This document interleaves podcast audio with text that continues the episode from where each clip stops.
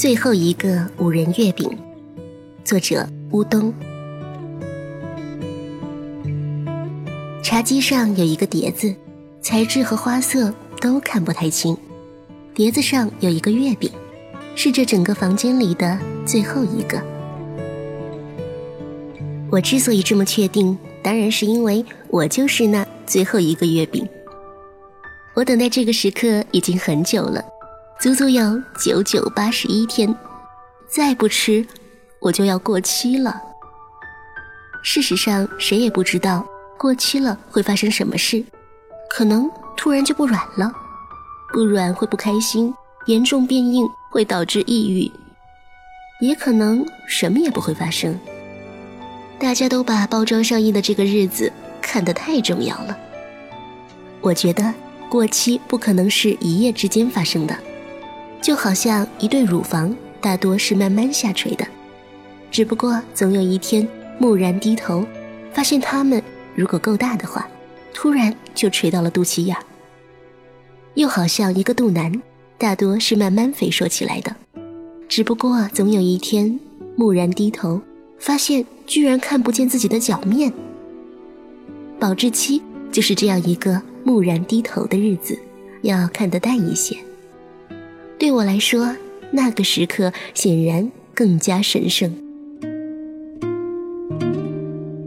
原本我只是几百公斤面糊中的几克，由一个机械手臂搅拌均匀，由另一个机械手臂精确挤出，来不及看清楚包上了什么馅儿，就被推进火炉烧制。刚进去的时候，我隐约感觉到身上有图案，还以为自己是个陶罐呢，结果。居然是个月饼，还好是个月饼啊！我松了一口气，毕竟陶罐碎了就不能吃了。听说有一些陶罐什么也不干，就是待在架子上，被人看着摸，摸着看，一辈子都过得非常尴尬。作为一个月饼，存在的意义就是在中秋节的时候被吃掉。我很喜欢这种明确。这几个月来，我坐过卡车，坐过飞机，被人包过邮，被人暴力分拣，但是我的天空永远是闪亮的银灰色，大气里充满了花生、芝麻、核桃、瓜子和杏仁的鲜甜。隔壁有一些酥皮月饼，忍耐不住不停的掉屑，而我则坚挺着，等待着，不轻易破碎。毕竟我和那些脆弱的家伙不一样。我的心里有许多种子，不管人们到底有多想把月亮吃掉，也不管月亮里是否真的包着莲蓉、云腿和咸蛋黄，我心里埋藏着许多大地的种子，我就想做一片大地。这么来说，我是一个有理想的月饼，起码是有些浪漫的。但是理想总是很难实现，浪漫经常是难以消化的。前者是太遥远的梦，后者是太密集的热情。在我短暂的生命里，听过许多流言蜚语，说我们五人太甜、太腻、太恶心。我想是人们早就习惯了平淡的东西，偶尔有一个人想干件壮烈的事情，周围的人都害怕极了，劝他细水长流些吧。们见到葱油饼都发自内心的高兴，因为它只散发香气，不给人压力，简直可以天天当早点。吃我这样一个月饼需要时机和勇气，一生吃一次就够了，一生死一次就够了。平淡是真，浓烈难道就是假吗？玫瑰可爱，玫瑰精油就可憎吗？我不是葱油饼，也从来没想过要做一个葱油饼。我只求一个光辉的时刻而已。如果要说期待，我期待能被吃得干干净净；如果要说奢望，我奢望掰开我的那个人，在看见那些无法发芽的种子的时候，能短暂的想起一片柔软的、生机勃勃的土地。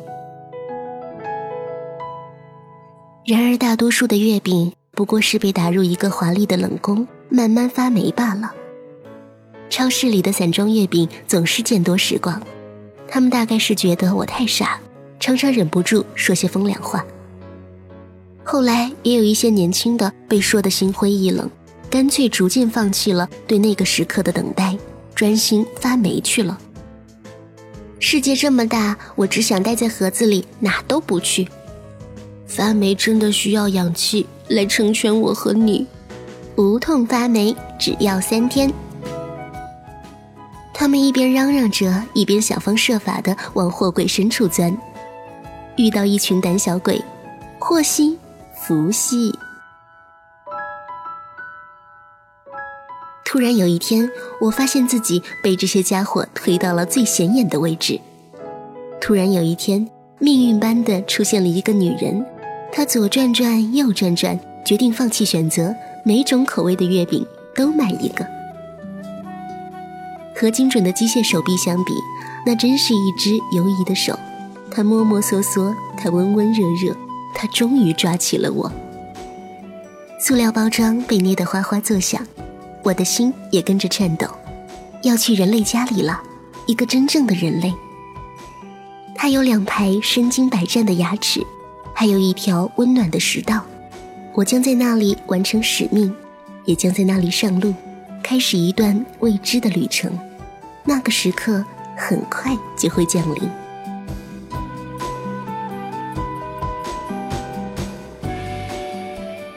茶几上有一个碟子，材质和花色都看不太清。碟子上有一个月饼，是这整个房间里的最后一个。阿芝之所以这么确定，当然是因为亲眼看见女主人笑盈盈的倒空了一袋月饼。又亲眼看见众人在谈笑间不断伸手去取，开始的时候总是最自然的。阿芝赶紧趁乱拿了一个，真是让人想起小时候啊！他心里想着，可惜这句台词已经由一个活泼的家伙手舞足蹈地说了出来。突然有了家的感觉，有人不甘示弱。阿芝咬了一口豆沙。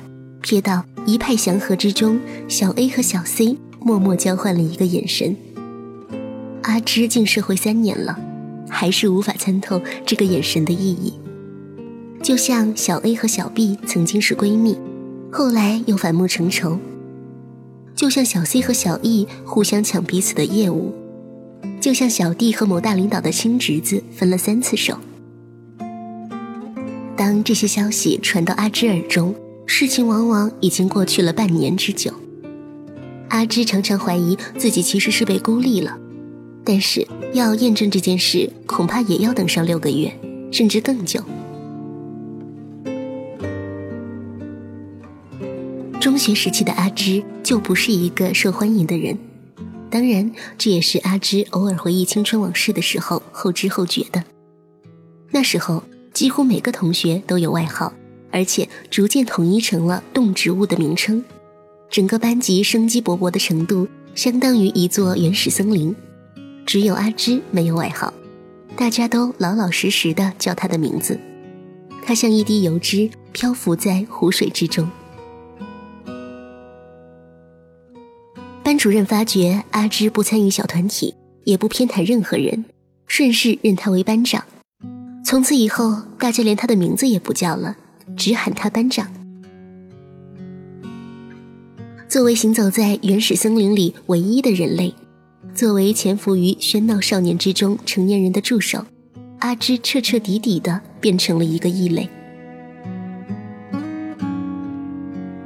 最要命的是，他对此毫无察觉，甚至还有点享受。一个人行动最自由，想做什么就立刻去做，不用等人，也不用被等。阿芝逐渐像一阵透明的风，同事们渐渐聊开了，拿食物的节奏就慢慢缓下来。阿芝还想拿一个月饼，但是眼前还有很多技术问题要解决。就伸手的时机来说，最好是跟在某人后面，就像是突然被提醒了还有吃的一样自然，或者是在别人说话的时候。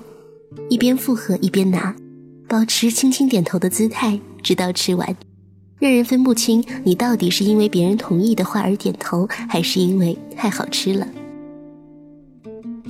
到底是什么时候开始在意别人对自己的看法呢？大概是阿芝回想起那个被当作异类的自己，觉得有一丝可怜的时候。当什么异类呀？单纯的当个异性该多好。另一个原因说出来不好意思，是因为懒得为自己解释。刚刚入职的时候，阿芝耿直的相信了欢迎会上的那句“大家都是亲人，大家都是朋友”，耿直的把自己的三观摊出来晒了又晒。然而，接下来的三年让阿芝逐渐相信。同事是和邻居比较相似的一种生物，有的是静香，有的是胖虎，而且就算是温柔如静香，也难免有无法沟通的时候。有的静香三句话里有五句话在扯妈妈经，有的静香扑闪着水灵灵的大眼睛问阿芝：“一个女孩子怎么能独自去看电影？”阿芝只好想了一个万全的办法。就是像一团空气，不引起任何人的注意，不怎么出众的外表，这时候倒是成了一个隐形利器。就这样辛苦的吃到最后，终于迎来了一个更尴尬的时刻，碟子上只剩下最后一个月饼了。那是一个五仁月饼，它闪着油腻腻的光亮，硬糖却隐隐泛着黑，一副焦灼的样子。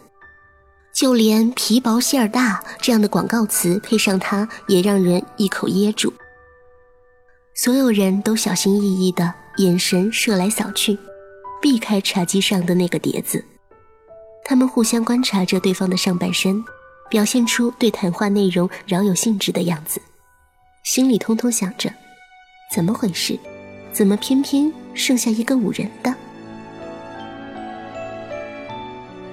对阿芝来说，这种视若无睹并不陌生。为了避开与别人对视的挑战性，他只好盯着月饼。五仁月饼的心事密密麻麻，和他一样，被丢到一边，冷落着。如果独自看电影的女孩算是怪人，独自吃掉一个五仁月饼的女孩又如何？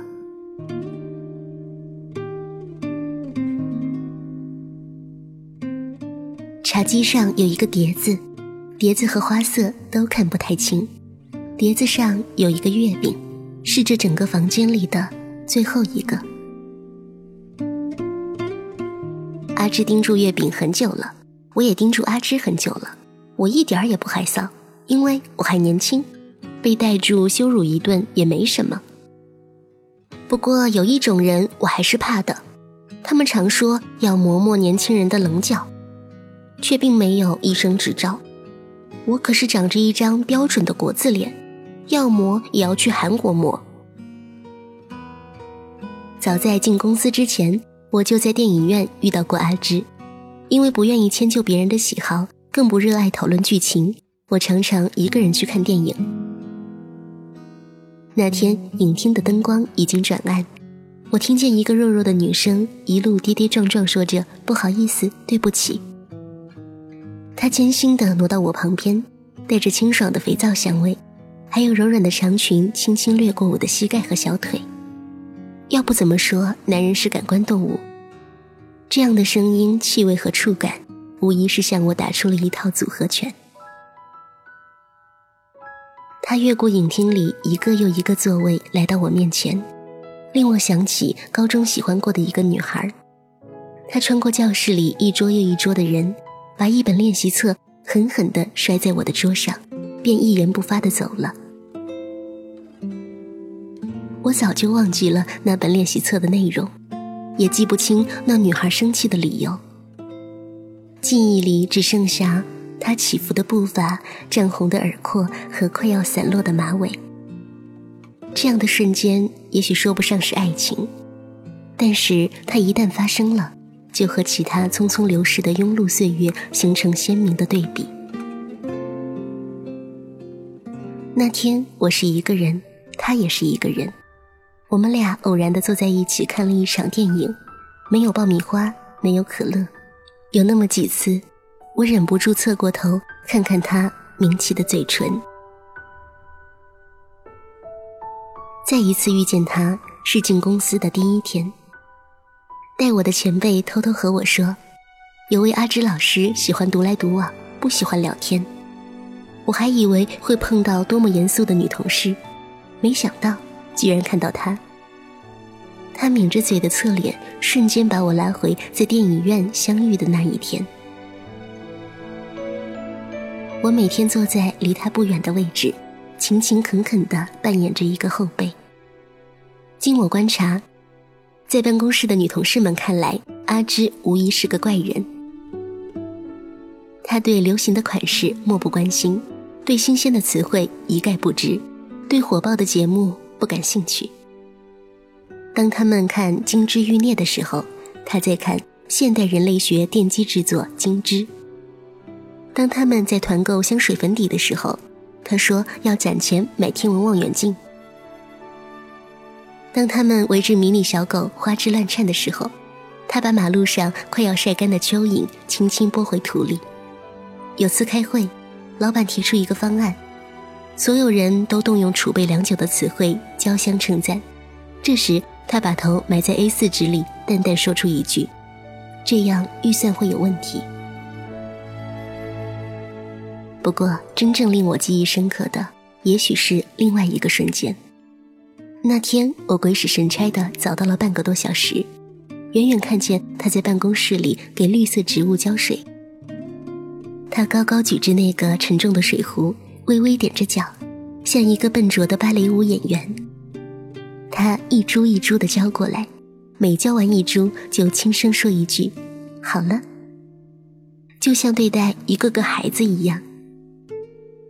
我手里拿着半个包子，迟迟不敢踏进这个画面。如果这样一个人与世界格格不入，我愿意与他站在一起。投诉这个世界。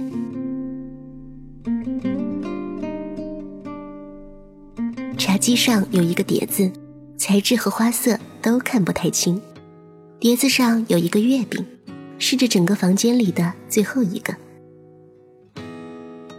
男孩盯住阿芝很久了，而阿芝盯着月饼，不小心形成了一条食物链。假设这一群人是一盒什锦月饼的话，男孩大概是。榨菜鲜肉里的鲜肉，阿芝大概就是五仁馅的那一个。五仁月饼难吃，不是不好吃，是不容易吃，因为不讨好，因为不讨好，所以被埋没；因为难销售，所以被搁置。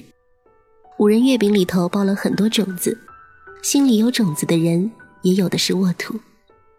他们像是大地一样的人，沉默、缓慢、丰盛。而人们习惯了把家里打扫得一尘不染，逐渐以为泥土是脏的。沉默寡言的人，也许是不愿意被粗暴拆开的礼物。复杂难解的心，其实在等待一个耐心打磨钥匙的人。孤独很难，要维持住孤独者的尊严更难。一个人吃饭，要吃得比两个人更开心。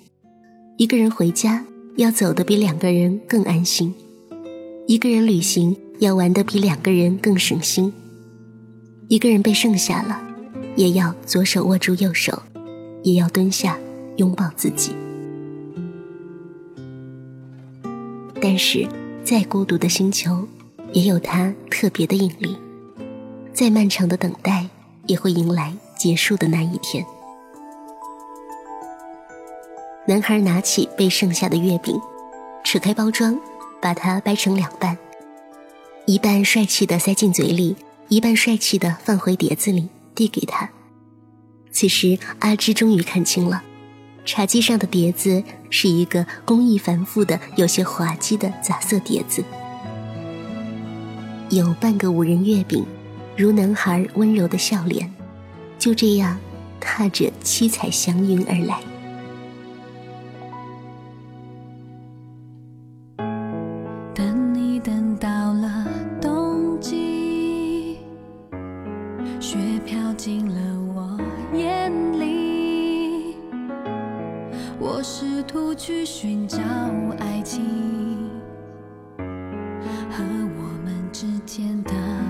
关系，